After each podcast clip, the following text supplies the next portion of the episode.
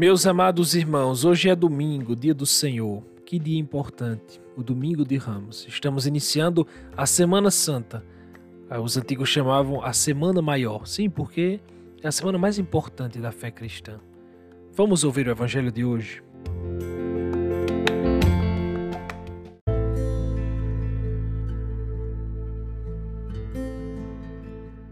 Evangelho de Jesus Cristo, segundo Lucas, capítulo 19, versículos de 28 a 40. Naquele tempo, Jesus caminhava à frente dos discípulos, subindo para Jerusalém. Quando se aproximou de Betfagé e Betânia, perto do monte chamado das Oliveiras, enviou dois de seus discípulos, dizendo: Ide ao povoado ali na frente Logo na entrada encontrareis um jumentinho amarrado que nunca foi montado. Desamarrai-o e trazei-o aqui.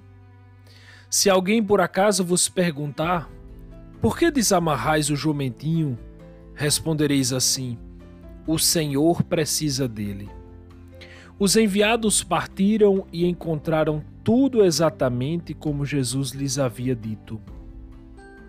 Quando desamarravam o jumentinho, os donos perguntaram: Por que estás desamarrando o jumentinho?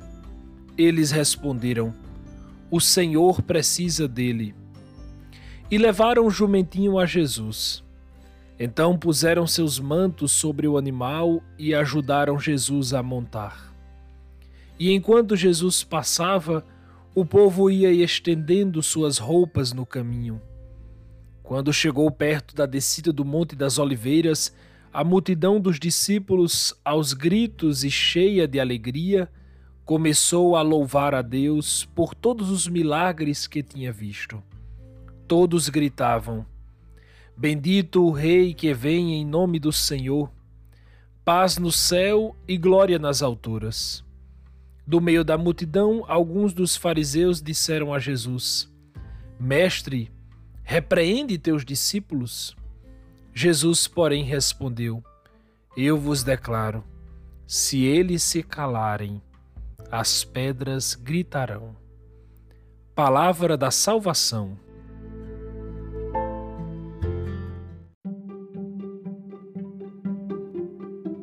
Meus irmãos queridos, chegamos ao domingo de Ramos. Hoje estamos iniciando a semana maior, a maior semana da fé cristã.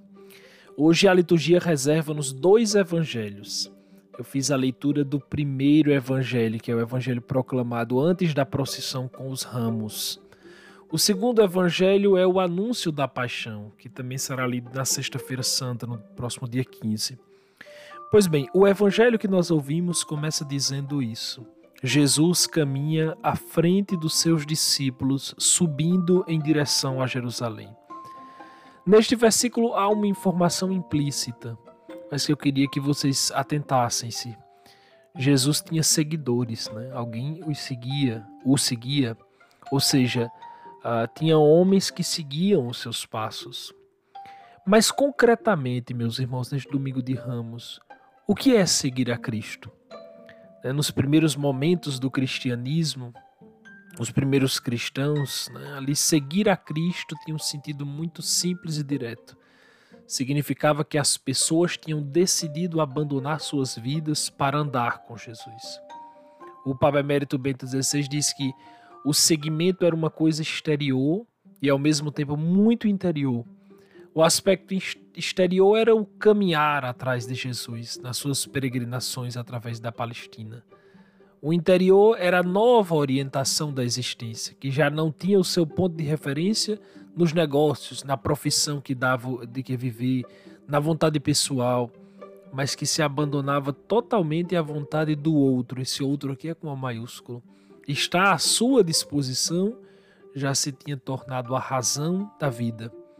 Para nós, no aspecto interior não deve ser diferente nós que estamos aqui, que ouvimos esse podcast, que somos seguidores de Cristo.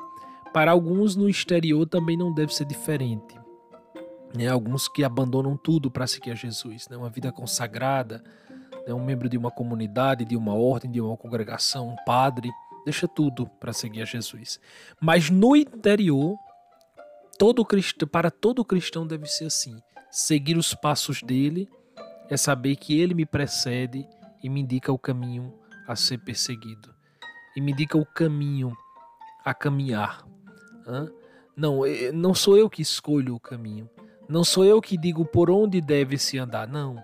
Segui-lo exige de mim, meus irmãos, a disposição de não mais dizer o caminho, mas me colocar no seu caminho. Vejam o que diz o Evangelho: Jesus caminhava à frente dos discípulos. O que isso quer dizer?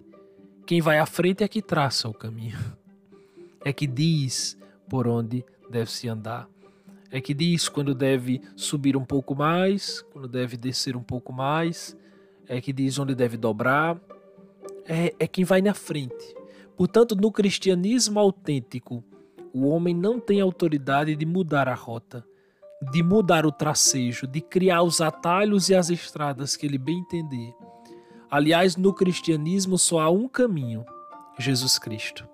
Agora, é claro, para andar nessa estrada, para viver nesse caminho, como em tudo na vida, é necessário renúncia e entrega. É bonito porque, por mais que a cruz seja esse escândalo, essa loucura, a cruz também é sinal de um amor disciplinado, de um amor ordenado. Sim, porque só o amor disciplinado e ordenado é capaz de dar a vida pelo outro. Isso aqui dava mais, meus irmãos, uns cinco podcasts, mas é, não dá pra gente parar muito nisso. Mas sigamos. Vejam, esse amor ordenado, esse amor disciplinado, esse amor oblação, esse amor oferta, esse amor que oferece a vida, nos causa tanta alegria essa é a verdadeira alegria de um amor que se entrega, de uma vida doada. Né? O próprio Frankl trabalhou esse conceito do amor que se entrega, de uma causa, de um sentido maior, transcendente. No evangelho que vocês ouviram, os discípulos estão alegres. O evangelho diz que a multidão estava aos gritos, vejam só, aos gritos, e estava cheia de alegria e que essa multidão louvava a Deus aquela procissão para eles, aquele, aquele andar ali, aquela peregrinação, para eles é expressão de alegria, de exultação. E por quê? Você que agora me escuta pode, pode perguntar assim: de onde nasce essa alegria? Se essa procissão, se essa peregrinação é exatamente no caminho para Jerusalém, né, onde Jesus entregará a sua vida. Morrerá na cruz como malfeitor. Por quê? Sabe por quê, meus irmãos?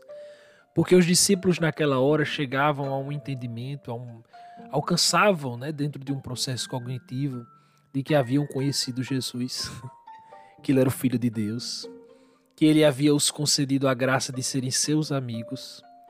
Porque em Cristo, naquele Galileu, naquele Nazareno, estava a chave da vida.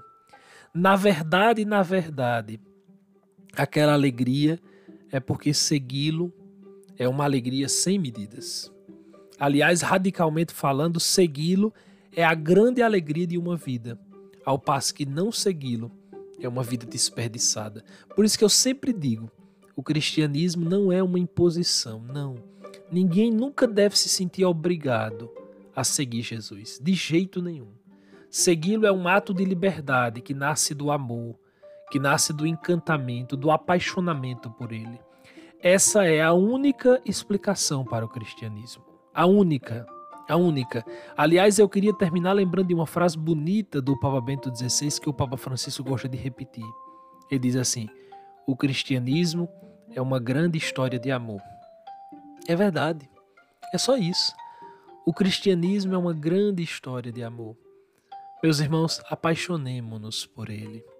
Só encantados com sua beleza, nós podemos de verdade segui-lo. Sem isso, nosso seguimento é fajuto. Tem hora para acabar.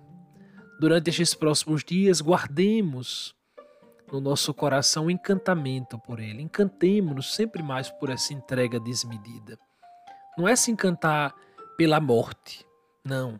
É se encantar pelo amor que se entregou.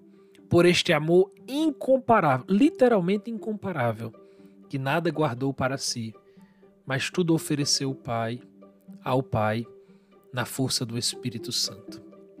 Nós vos adoramos e vos bendizemos, Senhor Jesus Cristo, porque pela vossa Santa Cruz remistes o mundo.